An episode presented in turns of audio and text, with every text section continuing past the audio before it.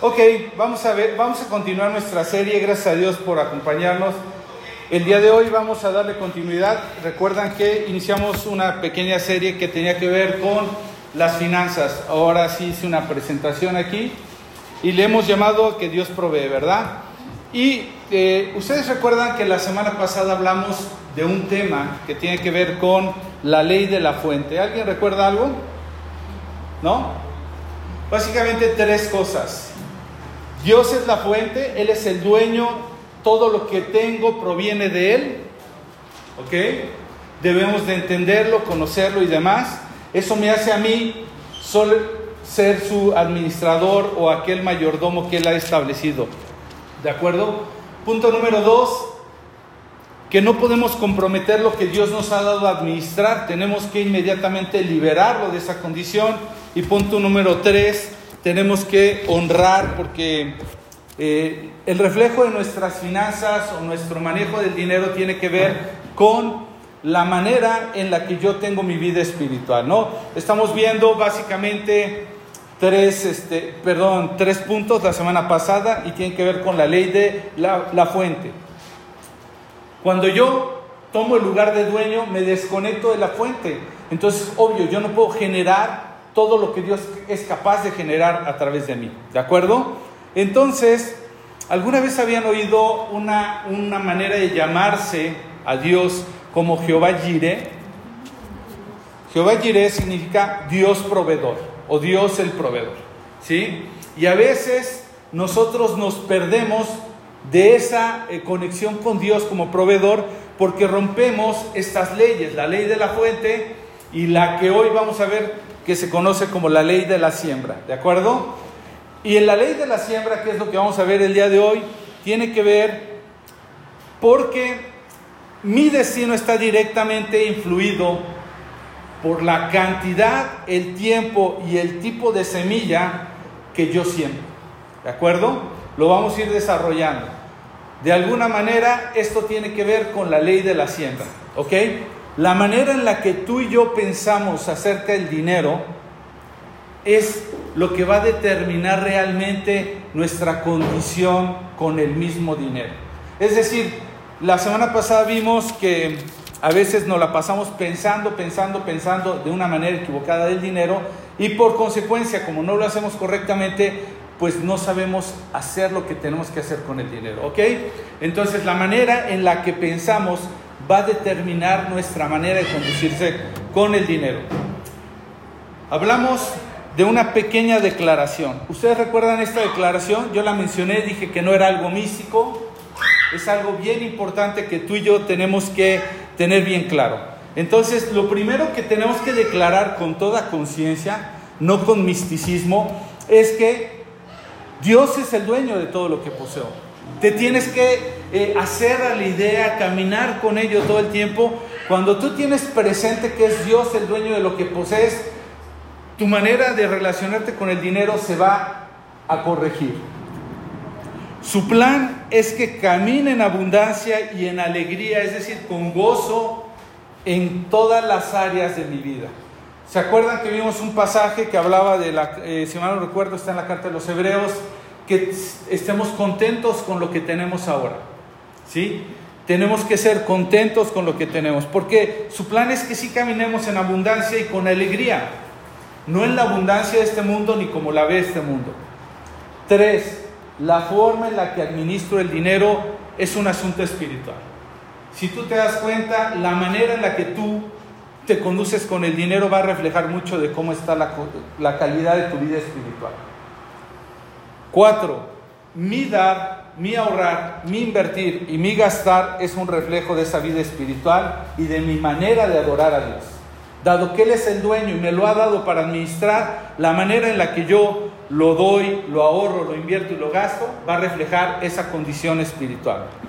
Por lo tanto, estoy eligiendo manejar el dinero de una manera que me permita estar en una zona céntrica de bendición. Cuando yo me salgo de todo esto, me salgo del centro de la bendición de Dios. ¿De acuerdo? Toma nota, toma foto, lo que tú quieras, pero esta es la declaración que vimos la semana pasada. Y el día de hoy vamos a hablar dentro de esta ley de la, de la siembra como primer punto del factor garantía. ¿De acuerdo? El factor garantía. Y te vas a dar cuenta que este principio aplica a todos. No hay quien se escape de él. ¿Ok? Y nosotros vamos a centrar nuestro texto del día de hoy en la carta a los Gálatas y vamos a iniciar desde el versículo 7. Quiero que vayas conmigo, como siempre lo digo, ten tu Biblia a la mano, ten un lugar donde anotar y ve tomando tus notas para que después puedas estudiar. A veces salimos de aquí y nos vamos creyendo que retuvimos todo y la verdad es que nos vamos completamente vacíos, ¿de acuerdo? Entonces, para que tengas una idea, vamos a estar en la carta de los Gálatas, capítulo 6, versículo del 7 al, 10, ¿ok? Entonces, hablamos de este factor garantía. ¿Qué dice eh, Gálatas 6, 7? Dice, no se engañen de Dios nadie se burla. Cada uno cosecha lo que siembra. Cada uno cosecha lo que siembra. A veces andamos por la vida creyendo que nosotros podemos engañar a Dios y a todo el mundo respecto al tema del dinero, pero nadie podemos burlar a Dios en esto. Es una, es una ley que está sujeta a esto, es, ese orden divino aplica a todos, ¿sí? Cada uno de nosotros va a cosechar de lo que siembra. ¿sí? Entonces, a veces creemos que no va a pasar, a veces vemos que en otros no sucede, tarde o temprano créemelo. De todo lo que sembramos vamos a cosechar. Y, para esto no hay excepción. Y no solamente aplica para el tema financiero. Quiero que pongas atención porque en una manera este principio divino aplica a muchas áreas. Por ejemplo, habemos personas que decimos, cuando yo sea grande quiero vivir una buena calidad de vida. ¿Ok? ¿Y qué hago? Me alimento mal, me alimento a destiempo, le entro a todo lo que no me nutre, abuso o tengo excesos en muchas áreas. Entonces, ¿qué sucede? Que eso que yo quiero para mi futuro nunca se va a cumplir. ¿Por qué? Porque yo estoy sembrando una cosa y voy a cosechar otra. ¿De acuerdo? Entonces, nadie siembra una semilla de limón esperando que le dé eh, duraznos, ¿verdad? Entonces, esto es, eh, parece lógico, sin embargo, tanto en nuestras finanzas como en lo que hacemos, nunca, nunca, nunca lo tenemos presente y parece que nos queremos burlar de Dios y acabamos burlándonos de nosotros mismos. ¿Cuántos de nosotros no decimos, bueno, yo platicaba hace poco con una persona que creció en una familia donde su papá compró un terreno y quería que todos sus hijos vivieran alrededor de él? Y yo creo que en los padres muchas veces ha habido este anhelo de tener a sus hijos cerca y, decimos, bueno, el día que yo sea grande yo quiero que mis hijos me visiten, vengan, traigan a mis nietos, pasen tiempo conmigo. Ese es lo que quiero cosechar. Sin embargo, ahorita en la actualidad no me junto con ellos, siempre estoy trabajando, siempre estoy de viaje. Cuando van mis cuando van este, mis, mis hijas con sus hijos, a lo mejor eh, no tengo paciencia, me meto a mi cuarto, me alejo. O sea, ¿qué espero? ¿Estar acompañado cuando esté más grande? No, voy a estar solo, porque no estuve sembrando lo que yo quiero cosechar. Entonces, eso sucede en la salud, eso sucede en tus finanzas, eso sucede en todo. Lo que uno siembra, eso cosecha. ¿De acuerdo? Entonces, ahí está una primera afirmación. Lo que somos hoy se debe a lo que hicimos ayer. No vamos a poder argumentar delante de Dios, no es que yo, mira, eh, la familia que tú me diste, el lugar donde yo viví, nunca tuve esto, nadie me quería, no me daban eh, X o Y. Lo que tú estés sembrando, lo que tú sembraste antes es lo que te ha hecho ser lo que tú eres hoy. Y por ende, seremos mañana lo que desde ahora estemos haciendo. ¿De acuerdo? Entonces, repito, no vas a poder culpar que no tuviste una herencia, que tus padres no te dejaron. Sabes, conozco familias que han hecho un, patrimonio importante. Es más, hace poco eh, escuché la entrevista de un basquetbolista que se llama Shaquille O'Neal y ese eh, basquetbolista dijo que él dispuso no darle su herencia a sus hijos desde ahora Dijo, tienen que construirse ellos. Porque es muy fácil. ¿Por qué? Porque conoce muchas historias de hijos que han recibido patrimonios importantes y lo único que han hecho es acabar con él. ¿Por qué? Porque ellos no sembraron. Ellos solamente están queriendo cosechar de lo que no sembraron. Entonces, es cierto que tiene un impacto, que pudo haber influido en alguna medida en lo que nosotros hemos estado sembrando, pero es nuestra responsabilidad. Lo que tú y yo sembremos ahora, eso va a apuntar a qué vamos a cosechar. ¿De acuerdo? Así es que tenemos que empezar desde hoy. Si queremos corregir, si queremos eh, dar una vuelta, yo alguna vez prediqué un mensaje, la intención no es suficiente, sino la dirección. Y lo dije de esta manera, yo puedo haber ahorrado mucho dinero, puedo haber hecho un plan para irme de vacaciones, pude haber pedido permiso en mi trabajo para tomar esas vacaciones, haber hecho mi maleta, encontrado en internet todas las actividades que voy a hacer. Sin embargo, el día de mis vacaciones, si yo tomo mi auto y en vez de irme a Ixtapa me voy en la carretera a la Ciudad de México, nunca voy a llegar a Ixtapa. Entonces, no es cuánto deseé, cuánto planeé, cuánto soñé con ello. Si a la hora de tomar las decisiones no tomo la dirección correcta, no va a servir de nada. Entonces, esto es un principio. Hay un principio que tiene que ver con la garantía, el factor garantía. Esa garantía está puesta, lo que cada uno cosecha, cada uno este, cosecha, perdón, cada uno siembra, va a cosechar. ¿De acuerdo? Hay una garantía, nadie se escapa de eso. ¿Ok? Vamos a ver el siguiente punto. Y el siguiente punto tiene que ver con el factor semilla. La, semilla debe tener unas características. La cosecha que yo coseche va a estar determinado por la cantidad y el tipo, es decir, la calidad de semilla que se siembra.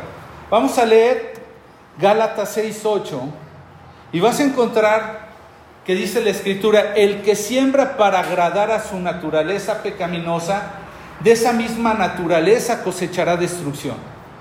El que siembra para agradar el espíritu, del espíritu cosechará vida eterna. Es lo mismo, va ligado si te das cuenta. ¿Sí? Si yo hablo de cantidad, bueno, lo que yo siempre va a determinar la cantidad de lo que coseche. Pero cuando lo hago correctamente hay un pequeño ingrediente extra, ¿sabes? Hay un ingrediente extra que Dios ha dado. Si tú te das cuenta, qué, qué maravilloso es Dios con todo lo que creó, que cuando tú siembras un limón, echas una semilla y de una semilla brota un árbol y de un árbol ¿cuántos limones? O sea, ni siquiera es siembro una semilla y me da un limón, sino me va a dar muchos más.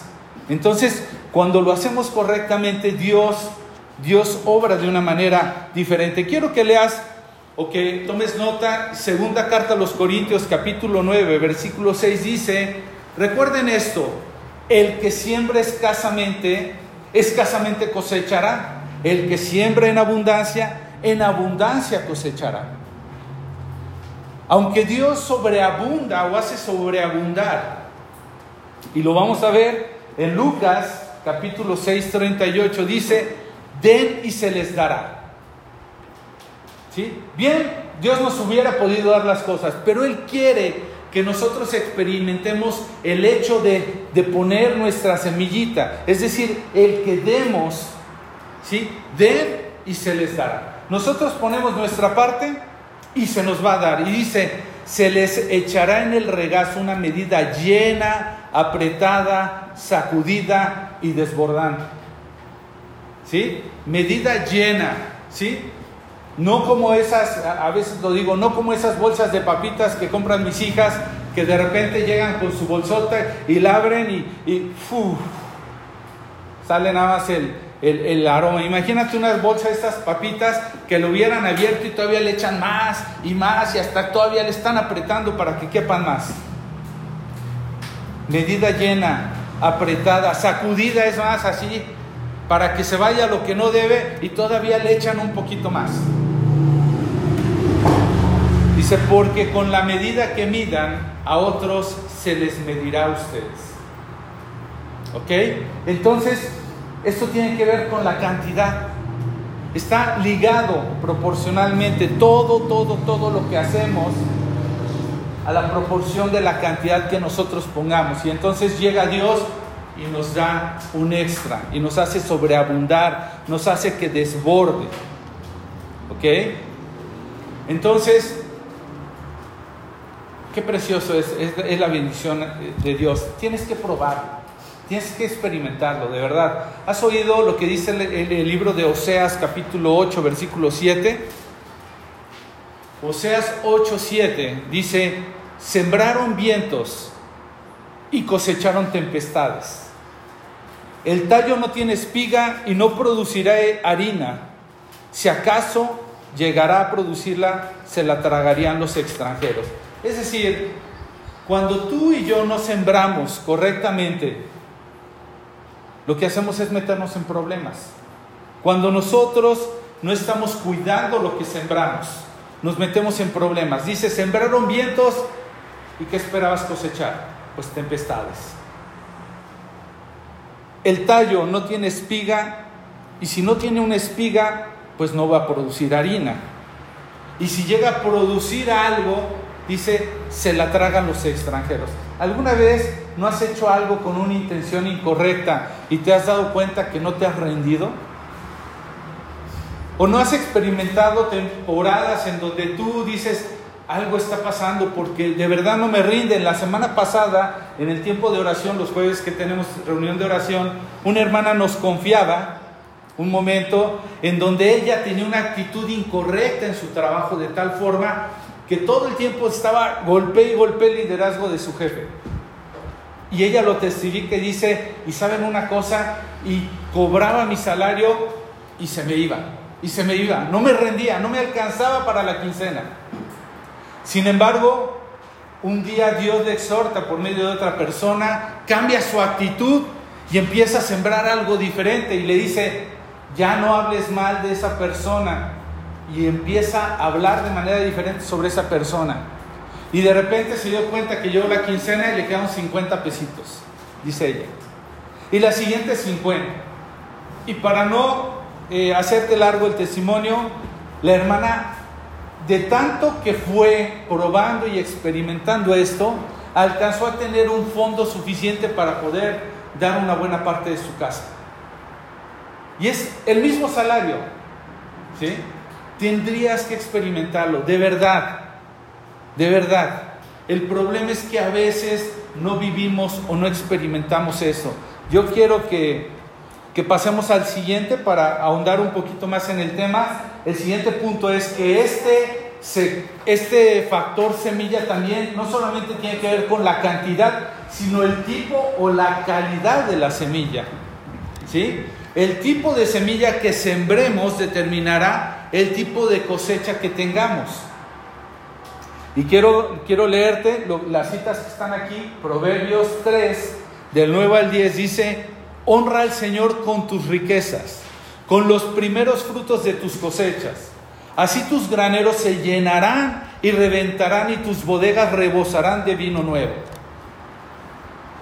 Y aquí me voy a detener, ¿por qué? Porque dice que honremos al Señor con nuestras riquezas, con lo primero o los primeros frutos de nuestras cosechas. Y sabes una cosa, en esto muchas veces hemos sido muy infieles. Me voy a detener a hablarte un poquito del tema, por ejemplo, del diezmo. Y ya dije la semana pasada que no voy a entrar ahora mismo en la discusión si esto es eh, neotestamentario o no, o es decir, que se aplica a nuestra actualidad o no. Pero vamos a suponer que aplicara. Muchas veces, ¿cómo es la lógica de alguien que quiere diezmar? Voy a ponerte un ejemplo. Si yo gano 100 pesos, ¿alguien tiene una idea de más o menos cuánto impuesto se paga aquí en México por 100 pesos que yo gane? ¿No? 30%. Casi una tercera parte de lo que ganamos los que pagamos impuestos se va como impuesto. Digamos, en otras palabras, se va al César. Ya que podamos hacer más chico este impuesto a través de deducciones y otras cosas es otro rollo, pero es decir, yo gano 100. Inmediatamente que me dan mi, recibo de nómina dice, usted gana 100 Luis. Pero cuando yo voy al cajero, ¿qué crees que recojo? Recojo 70 nada más. Porque en la misma empresa me retuvieron mis 30 porque se los van a dar al César o al SAT o como le quieras llamar. ¿Ok? Entonces, el cristiano como yo agarra y dice, bueno, yo ganaba 100, pero el César me quitó 30, me quedan 70, entonces ahora voy a sacar el 10% de lo que tengo. Y como nada más tengo 70, pues entonces nada más voy a pagar 7. ¿De acuerdo? Pero si se dan cuenta, al César sí le pagamos sobre 100, pero a Dios le queremos dar el 10%, pero ya después del César. Nadie agarra y dice, yo gano 100 y mi diezmo es de 10. No, no, salvamos unos tres pesitos porque decimos, bueno, si el César no hubiera llegado primero que tú, Dios, te hubiera dado 10. ¿De acuerdo? Entonces, aquí es donde nuestra mente empieza a jugar con Dios. Dice, honra al Señor con todas tus riquezas y con los primeros frutos. Si no pusiste peros o no te dieron chance de poner peros con César, ¿por qué si los pones con Dios? ¿Por qué no agarras y dices, Señor, ¿qué te digo el 10, el 15 o lo que fuera? Porque no estamos dispuestos a honrar al Señor con nuestras riquezas y con los primeros frutos de nuestras cosechas. Por eso es que no experimentamos el que se llene y reviente nuestras bodegas y rebosen. Porque la calidad la empezamos a bajar. Digamos que Dios, tú tienes mucho, no necesitas más. Es más, más bien yo te necesito porque necesito más. Y empezamos a jugar con eso. Quiero que veas que dice Malaquías, perdón, capítulo 3, del 8 al 10. Y dice Malaquías 3, del 8 al 10 Dice, ¿acaso roba el hombre a Dios? Ustedes me están robando. Y todavía preguntan, ¿en qué te robamos? En los diezmos y en las ofrendas. Ustedes, la nación entera, están bajo maldición, pues es a mí a quien están robando. Traigan íntegro el diezmo para los fondos del templo y así habrá alimento en mi casa. Pruébenme esto, dice el Señor Todopoderoso, y vean si no abro las compuertas del cielo y derramo eh, este, sobre ustedes bendición hasta que sobreabunde. Quiero ser bien claro con este punto, con este texto, especialmente cuando vivimos en, bueno, no te diría vivimos, siempre ha vivido la iglesia en luchas con este tema del dinero, porque desafortunadamente ha habido un abuso, ha habido, de verdad es triste ver gente que se llama seguidora de Cristo, y vive, y dicen por ahí, iglesia donde el pastor está siendo prosperado y los demás no, sal de ahí, porque seguramente no está correctamente alineado. ¿Por qué? Porque a veces tristemente las personas que están en el liderazgo se están enriqueciendo. ¿Sí? Porque han hecho mecanismos humanos para tratar de extorsionar. Y, este chiste como tal es chiste y, te lo digo, hay chistes. Bueno, es más, ya no lo voy a decir, se los cuento fuera de línea por no, guardar el corazón de otros, pero es de, risa ver cómo tristemente a los seguidores de Cristo se les acusa de eh, saca dinero, de, bueno, es, es lamentable, porque hemos entendido incorrectamente todo esto. ¿Qué hace la gente? La gente o le extorsionan con prácticas como estas, o la gente cree que puede venir como si viniera a la caja inmaculada. ¿Sabes? Hay un anuncio por ahí, me llama mucho la atención de la caja inmaculada. Dice, tú trae un tanto y te damos tres tantos más. Y entonces la gente viene y viene con la expectativa de ser bendecido, toma Malaquías y dice, ah, ok, voy a traer esto para que entonces me venga más. Voy a poner un tanto para que me salga de la iglesia con tres más. Y Dios conoce cuál es la intención del corazón y no da nada. Y la gente se va. Dice, ahí no funcionó la magia. Digo, no lo dicen de esta manera. Pero tú tienes que experimentar. Tú tienes que experimentar. Lo vimos la semana pasada. Mi dar. Mi dar. ¿Cómo anda tu dar? No es que no me queda dinero para dar. Yo le decía a unas personas, si te propusieras de todo lo que recibes, aunque sea empezar a la práctica de separar un peso para mi dar, un peso. Mi invertir. A veces creemos que el invertir tiene que ver con la gente que le sobra el dinero. Pero nunca tenemos dinero ni no nos sobra porque como la hermana que nos compartía nunca guardó un pedacito. Con el paso del tiempo mi hermana tenía para, para dar parte de su casa. Bueno, si apartas un peso para tu dar, un peso para tu invertir, un peso para tu ahorrar y después tu gastar, lo disfrutas porque así es Dios. Poco a poco, un día vas a tener mucho más para poder dar, mucho más para poder invertir, mucho más para poder eh, ahorrar. Pero no queremos probar a Dios en esto. Entonces, la calidad es fundamental en, este, en esta ley de la siembra.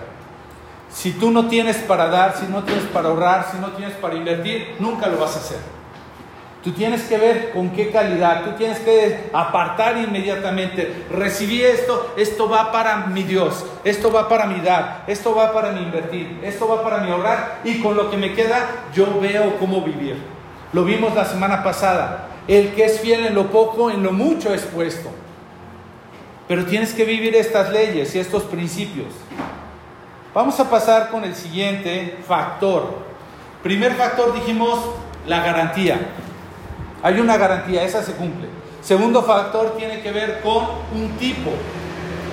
Tercer factor que implica esta ley de la siembra tiene que ver con la perseverancia. La perseverancia. Mi cosecha va a depender de mi compromiso de continuar sembrando la semilla correcta. ¿De acuerdo? Gálatas 6.9 lo dice de esta manera. No nos cansemos de hacer el bien, porque a su debido tiempo cosecharemos si no nos damos por vencidos. Y sabes, es triste darnos cuenta que nosotros somos, muchos de nosotros somos buenísimos iniciando las cosas, pero somos muy malos terminadores de las cosas. ¿Sí? Nos movemos con el entusiasmo, con, ay, se va a iniciar un negocio, se va a empezar esto. Alguna vez inició un negocio con una persona, invertimos mucho en esto, y al tercer mes me dijo, ¿sabes qué? Me retiro de esto. Me retiro porque no me está dejando. Y yo dije, ¿cómo crees? O sea, apenas estamos arrancando. ¿Por qué? Porque eh, a veces eh, eh, iniciar, eso motiva y anima, pero cuando pasa el tiempo, es más, te dirá la etapa más difícil en todo proyecto, ni siquiera es empezar, ni siquiera es acabar, sino el permanecer, ¿sí? El no darnos por vencidos, el continuar. Y este es un factor clave para mantenernos de alguna forma eh, motivados y no cansados. Tenemos que esperar en Dios, tenemos que buscar a Dios. ¿sí? Va a haber una cosa que no podemos evitar, hay un retraso, hay un retraso en esto. Pero en ese retraso no podemos hacer nada más que esperar. Dice, porque a su debido tiempo a su debido tiempo. Hay un tiempo en que va a llegar la cosecha. ¿Sí? Y entonces no nos cansemos. Necesitamos desarrollar paciencia y perseverancia. ¿Sabes? Quienes hemos sido padres, ¿cuántas veces no hemos tenido recursos para comprarle algo a nuestros hijos? Sin embargo, se planta tu hijo y te dice, quiero eso, quiero eso, quiero eso, quiero eso. Y haz de cuenta que te apuntaran con un taladro aquí. Ta, ta, ta, ta, ta, ta, ta, ta. ¿Y por qué no se lo damos? porque somos malos, porque no queremos, porque lo que queremos desarrollar en ellos es una disciplina, ¿sí? Que se llama paciencia y perseverancia. Cuando llegue el tiempo te lo voy a dar. Después de comer, ¿sí? Cuando acabes tu tarea. Tarde o temprano. Eso nos lleva a entender que nuestro trabajo no es en vano, ¿sí? Vamos a poder cosechar si no nos desanimamos ni nos rendimos. No nos cansemos, no nos desanimemos. Si no nos damos por vencidos, vamos a cosechar cuando sea tiempo. ¿De acuerdo? Entonces, esto va junto con la ley de la siembra. ¿Cuántos no hemos tenido que esperar para ver el, el manifestar de Dios en nuestras finanzas? Y por último, el factor oportunidad. Hay una ventana de oportunidad que aparece y desaparece. Y te vas a dar cuenta, así es, aún en la ley de la siembra que Dios ha puesto. Gálatas 6:10 dice, por tanto, siempre que tengamos la oportunidad, va a haber una oportunidad, no siempre se puede. Hagamos el bien a todos y en especial a los de la familia de la fe. ¿Sí? ¿Y cuál es el problema aquí? El problema aquí es que algunos de nosotros pues esperamos que se den las circunstancias, pero debemos de ver que haya una oportunidad. Cuando se dé, aprovechemos esa oportunidad. ¿Sí? Yo sé que tú siempre has esperado oportunidades para decir, Dios, ahora que tenga la oportunidad para bendecir a mi hermano, lo voy a bendecir. ¿Y qué pasa? Que llega esa oportunidad y de repente te vas de largo. ¿Ok? Y entonces, ¿quién crees que está viendo eso? Dios, porque ve tu corazón. Ajá. Entonces hay oportunidades. El libro de Eclesiastés en el capítulo 3 principalmente nos habla de esto. Versículo 1 y 2 dice que todo tiene un momento oportuno. Hay un tiempo para todo lo que se hace debajo del cielo. Un tiempo para hacer, un tiempo para morir, un tiempo para plantar y un tiempo para cosechar. O sea, tienes que estar atento a las oportunidades. Tú y yo desafortunadamente andamos por la vida esperando la oportunidad, pero el problema es que cuando llega no la aprovechamos. Y como no la aprovechamos, desaparece. Hay que esperar otro momento. Cuando menos te das cuenta, la oportunidad pasó a manos de otra persona. Otra persona que sí estaba atenta. ¿De acuerdo? Entonces, yo te diría el día de hoy, yo no sé cómo está tu corazón respecto a estas cosas, pero yo quiero hacer un llamado a tu corazón. ¿Qué comenzarías a sembrar hoy para que empiece a generar un efecto el día de mañana? ¿Qué cambiarías con este pensamiento? El día de hoy ya te habló Dios que hay un factor garantía, que lo que tú siembres hoy es lo que vas a cosechar mañana. ¿Qué tendrías que estar cambiando? Conociendo o teniendo la conciencia de que eso vas a cosechar. ¿Qué hay de tu tiempo? ¿Cómo lo estás empleando? ¿Harías algo al respecto? ¿Empezarías a emplearlo de manera diferente? En el área de tu salud. Tú crees que la salud no tiene nada que ver con las finanzas, pero de verdad, cuando menos te lo esperes, te vas a dar cuenta cuánto vale una enfermedad. ¿Qué estarías cambiando el día de hoy? Para mejorar tu situación financiera y que tenga que ver con tu salud. Sale más barato de verdad la inscripción a, un gimnasio que un tratamiento de, ¿qué te gusta? De hipertensión o de eh, estas cosas de infartos cerebrales. Y... ¿Qué tipo de semillas estamos usando y en qué cantidad? ¿Estás dejando la calidad de mala calidad para las cosas de Dios? Estás, eh, eh, te recuerdo el, el texto un poquito de Gálatas.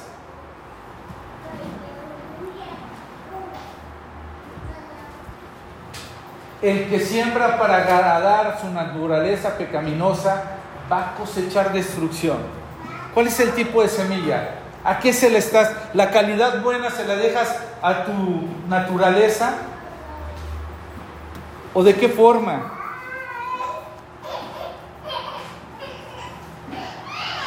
¿Qué tipo de semilla y en qué cantidad? ¿Poquito, de poco a poco? ¿Cuánto tiempo tienes para estar sembrando y cuánto realmente estás esperando para cosechar? Si tú eres de los que ha venido a cosechar con Dios, Dios te va a enseñar la paciencia. Dios va a desarrollar en ti paciencia. ¿Estás tomando las oportunidades cuando aparecen? El texto que Dios nos exhortaba es que esas oportunidades tienen que ver con hacer el bien. Sabes, en el libro de los Hechos me causa mucha extrañeza ese texto particularmente. Se describe que el Señor dijo, más bienaventurado es dar que recibir. ¿Alguna vez has probado lo que se siente dar? O te la pongo de manera diferente, ¿alguna vez has experimentado lo difícil que es querer dar y no tener para dar? O te lo pongo en una manera, imagínate que te invitaron a una fiesta en donde todos llevaron algo y tú no tenías algo para llevar. ¿Sabes cómo te sentiste? Más bienaventurado es dar que recibir, porque el que da no solamente tiene para sí, sino además tiene para darle a alguien más. Necesitamos probar esas oportunidades.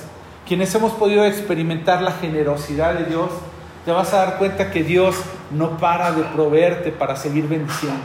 Te vuelves una fuente de gracia, la, abundancia empieza a pasar por ti de tal manera que tú eres bendecido de tener, de disfrutar y de ver cómo otros empiezan a disfrutar.